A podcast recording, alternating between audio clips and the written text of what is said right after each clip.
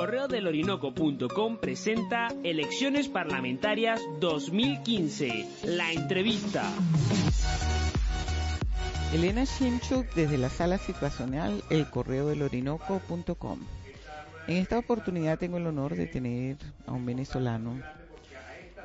Bueno, que en mi vida personal pues ha tenido mucho que ver como gran amigo, no vayan a creer otra cosa. Me ha hecho reír, me ha hecho llorar, he pasado por muchas emociones y se trata de Claudio Nazor. Hola Claudio, ¿cómo estás? Bueno, encantado y eso de las emociones que, que te he hecho reír, llorar y otras cosas no, es porque tú no has querido. Porque por mi parte yo quería. ¿Tú querías? Pero mira ah. que, que estoy comentando acá ahorita, Elena y Pero me vengo a enterar ahora. Pero resulta que ahora yo tampoco quiero, porque por ejemplo, cuando yo me fui a bañar en una piscina y había una foto de la chica polar, en mi casa. Ajá. Y entonces yo dije, no, pero qué complejo. ¿Tú sabes lo que es meterse de todas las amigas ahí? Pues también estaba la foto de Brad Pitt y yo me metía. Sí. no, mira, verdad, mira, es, para mí un insólito momento este, se lo estaba diciendo a mí aquí al señor Leopoldo, esta maravillosa persona además es increíble tener que hablar de pronto, porque la vida es así. Él es un gastrónomo, un exquisito cocinero. Es un Estamos hablando de Leopoldo López Gil, el padre, de Leopoldo. Exacto. Él no solamente hizo hijos buenos, sino que hace unos platos de comida muy buenos. Ah, y sabe hacer la cosa, ¿no? Él cometió un error que lo comete la, eh, extrañamente lo, en Venezuela la gente que le salen los hijos buenos, que son estudiosos y útiles, tienen dos o uno y a los que le salen mal, los malandros, no tienen cómo comer, 20. Yo, no entiendo. Porque yo un día le dije a la esposa, con todo respeto, la señora siga pariendo, que le salen buenos. ¿Te acuerdas? no, mira, de verdad que, y comentaba con él y aquí con la señorita que está aquí en la mesa, como, eh, con Patricia, que los venezolanos es difícil explicarle a, otra gente que no viva el drama que vivimos, eh, este, esta cantidad de emociones que van juntas e inexplicablemente a la vez. El cerebro humano está hecho para definir cosas concretas, altas, bajas, bajitas, saladas, dulces, gordas, flacas, enanas o deformes, pero cuando todo viene junto es muy difícil digerir eso, ¿no? Entonces ese es el caso, llevándolo a la, a la parte de lo que, del drama que vivimos los venezolanos. ¿Por qué es tan difícil explicar eso a otra gente que no sea venezolano? Porque nadie entiende que eso puede existir y existe. Y yo tengo otra teoría también que los venezolanos nos agarraron de imprevisto en la maldad. Nosotros vivíamos en una... Explícate, eh, explícate cómo es eso. Los venezolanos vivimos, vivíamos en una burbuja de bondad una burbuja de bondad y la maldad estaba en Cuba, que, que ese dictador tan horrible, cómo es posible que en Cuba no haya papel toalén y cómo los cubanos se calan que no haya pasta de dientes, muchachas universitarias prostituyéndose para conseguir toallas sanitarias o leche. Pinochet, qué malo es Pinochet, qué horribles son los gorilas del sur. Y nosotros éramos una burbuja a donde venía esa gente pisoteada a refugiarse en esa burbuja. Nunca pensamos que la maldad la íbamos a tener algún día adentro con todos los problemas que teníamos, ¿no? Pero no había una maldad. Había incongruencia, había injusticia, pero maldad no había. Y de pronto esa burbuja se estalla, ¡paf!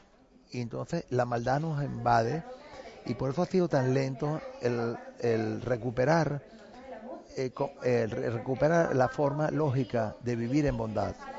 Y yo creo que en eso estamos hoy. Yo creo que los venezolanos ya pasamos la etapa del shock de que no tenemos, que tenemos la maldad encima y no hayamos que hacer con ella. Y se organizó Venezuela. Y ahorita hay que estar muy claros, hay que decírselo a todo el mundo, no es que mañana las cosas cambiaron ya.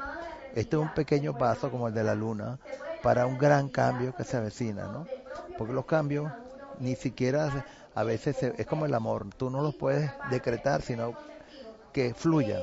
Yo creo que estamos en un momento de fluir el cambio y estamos al borde de un gran cambio, un gran cambio donde las experiencias pasadas, cuando había democracia en Venezuela, y este horror que hemos vivido durante todos estos años, se van a juntar para que por fin tengamos un país como debe ser.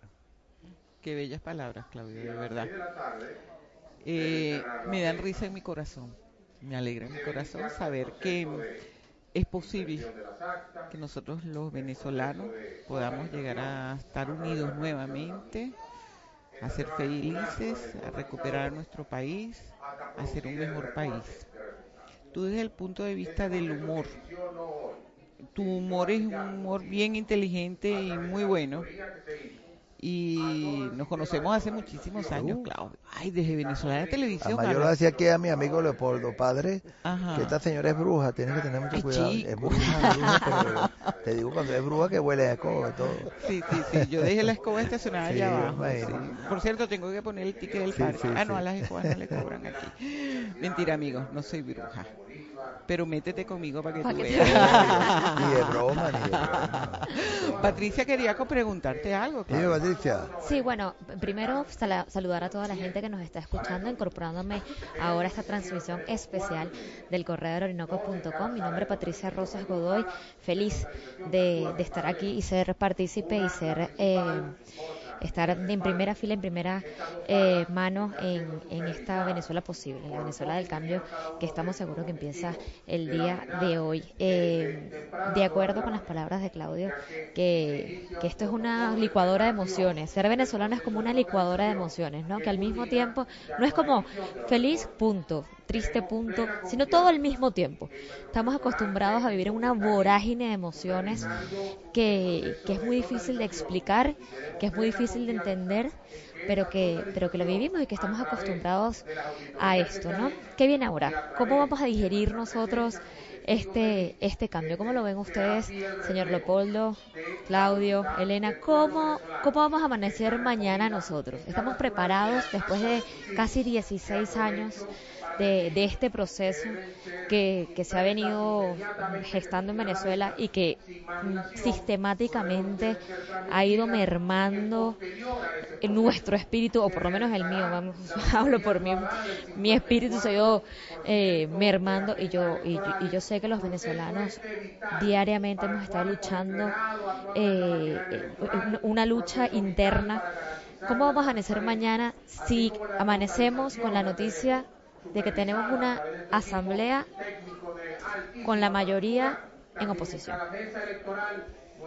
Bueno, yo, Patricia, eh, ahora que tú me estás entrevistando a mí. A, ver, a ver. Yo trabajo, he trabajado muchos años con el manejo de emociones. Y eso me ha ayudado muchísimo, no solo como terapeuta, sino como persona, a no decaer. Y una de las claves eh, que quiero transmitirle a todos los venezolanos y a todos los seres humanos es que nosotros lo primero que tenemos que tener fuerte es el espíritu. No dejarnos resquebrajar el espíritu. Porque cuando nuestro espíritu se resquebraja, eso es un caldo de cultivo para que la gente haga con uno lo que le dé la gana. ¿No te parece que eso es lo que ha venido pasando? Es que eso es lo que ha venido Viste que yo pienso, eh, Elena, que lo que está pasando ahorita en Venezuela eh, no es producto de una casualidad, sino de una madurez, de, por fin, una madurez política del pueblo de Venezuela, que se da cuenta de por dónde es el camino. ¿no? Y le voy a poner a la señorita un ejemplo que me gusta hablarlo a veces. El primero de enero del año 1945, todavía no había terminado la Segunda Guerra Mundial, estaba a punto. Todos los judíos que estaban en los campos de concentración, que no tenían noticias de lo que pasaba afuera y que estaban muriendo de inanición, torturas y cosas horribles, este, pensaron que ellos habían sido abandonados por el mundo y, y solo los más fuertes lograron esperar dos meses más que los liberaran los que fueron liberados, tres años después tenían un país maravilloso que se llama Israel. O sea, esa es, una respuesta para esto. El optimismo no es ser gafo. Ser optimista es una actitud que hay que tener en la vida hasta el día que uno se muera. Si tú el día que te vas a morir se va a durar un minuto más, posiblemente lo logres. Así como los judíos tenían tres años más tarde un país, los que estaban en los campos de concentración eran los dueños de ese país. Si ellos retrocedían un poquito más atrás y decían, oye, pensar que algún día lo máximo era estar vivos, ahora tenemos hasta un país. Yo creo que estamos en una situación increíblemente parecida. Nosotros mañana empezamos a tener un país. Empezamos a tener un país y quiero cerrar esto con unas palabras que son para mí mágicas que las dio John Lennon, que es la vida son todas aquellas cosas que nos están pasando mientras nosotros estamos haciendo otros planes. Qué bonito, este, sobre si estamos o no preparados para enfrentar el futuro. Recordar a un compatriota nuestro de Maracaibo, el doctor Iturbe, un doctor médico internista, promotor de la medicina en familia o la medicina familiar, eh, un gran patriota, que además tenía la afición de, escribir cuentos y, poesía. Y él alguna vez me dijo, cuando pues, eh, yo estaba eh, administrando uno, un, programa que había sido creado por el presidente Carlos Andrés Pérez, la Fundación Gran Mariscal de Ayacucho, que era un programa sumamente ambicioso y, lleno de, no solamente de, de esperanza en el futuro, de ilusión en el futuro, sino de convicción de que se puede lograr un mejor futuro. Y Iturbe me decía, Leopoldo, los hombres tienen la obligación de soñar. Porque el que no sueña no se puede imaginar nada. Hay que soñar. El problema está en que hay que soñar despierto, no dormido. es tremendo. Porque los que sueñan dormidos se pueden levantar y encontrarse que lo que habían construido era una nube o se le desbarataba. El que sueña despierto es capaz de construir una catedral, un palacio o un país. Yo invito a todos los venezolanos a soñar, soñar con lo que podemos ser, pero también despertarnos y hacerlo despierto. Qué maravilla lo que está diciendo Leopoldo. Tú sabes, eso me, me trae, imagínate Simón Bolívar cuando agarraba un caballo y salía de su casa ahí en el centro de Caracas y decía, yo me voy para Bolivia. Eso era un soñador duro, despierto. Yo me imagino cuando él llegaba, por ejemplo, a, Tazón. Yo me voy de la Plaza Bolívar hasta Tazón en caballo y me devuelvo. y él, sin embargo, seguía. Bueno, yo no sé si y liberó un continente y liberó un continente y se murió a los 47 años. O sea, el sueño no tiene ni siquiera que ver con la edad, tiene que ver con la tenacidad. Y es, feo alabar a lo que uno admira delante del padre del alabado. Pero yo creo que a Leopoldo, Leopoldo estando preso, es un gran y extraordinario triunfador. Yo tuve la mala suerte cuando tenía cinco años de edad, que mi papá fue preso por Pérez Jiménez. Y, y, lo, y, lo agarraron preso y a los dos días llamaron a mi mamá porque lo despidí, porque lo iban a expulsar del país. Aquiles Nazoa. Aquiles Nazoa. Te lo digo emocionado, porque yo me acuerdo que yo era un niño, pues, y, yo no entendía, y eso fue, quiero, te, lo, te lo paso a ti, cuando yo llegué a Mequetía, mi papá estaba esposado Dios mío, qué impresión para un niño de 5 años. Y así no, me abrazó mi padre, porque iba fuera del país. Y yo sentí, y todavía lo digo, que mi papá estaba preso, pero no derrotado. Mi papá era un hombre que se fue esposado a un avión de Pan American que lo llevó a Bolivia, donde vayan adecos y copellanos. Ahí estaba Menga de León y Reuleone. Y convivimos allá con ellos. Pero te estoy hablando de una cosa importante. Mi padre preso, más no derrotado. Eso es. Qué belleza. De verdad que y ahí es donde viene este, la fortaleza. Este es el caso de Leopoldo López. Derrotado, él dijo, Leopoldo, la jueza que está ahorita, la que tiene que tener miedo, la que tiene que tener miedo, es ella. Ella es la que tiene que tener miedo. Ella jamás va a tener perdón, no de Dios, de su conciencia, que es lo único que uno realmente tiene, es la conciencia. O la tienes limpia o la tienes sucia. No hay medias tintas. Y yo creo que eso que te digo, yo nunca, nunca en mi casa había dinero para comprar comida, incluso tres años en Bolivia en el exilio. Y yo nunca fui infeliz, yo nunca dejé de comer, no sé cómo hacía mi papá. Y siempre tuve ese amor y esa esperanza que tenía un país llamado Venezuela al que iba a regresar y al cual regresé en el año 59 con la democracia. Y mi papá era de izquierda y sin embargo tuvo su espacio allí peleándolo. Pero ahí estaba mi papá. Y se respetaban. Y respetado, un hombre respetable. Entonces yo creo que ese es el caso de ahorita de, de Leopoldo López. palabra clave. ¿Quién dice que Leopoldo está preso? Preso están esta gente que creen que lo tienen preso. Tu padre escribió un libro que yo leía, releía de niña. Era Humor y Amor de Aquiles Nazo. Ay, dígame la Rosito de las López. Sí.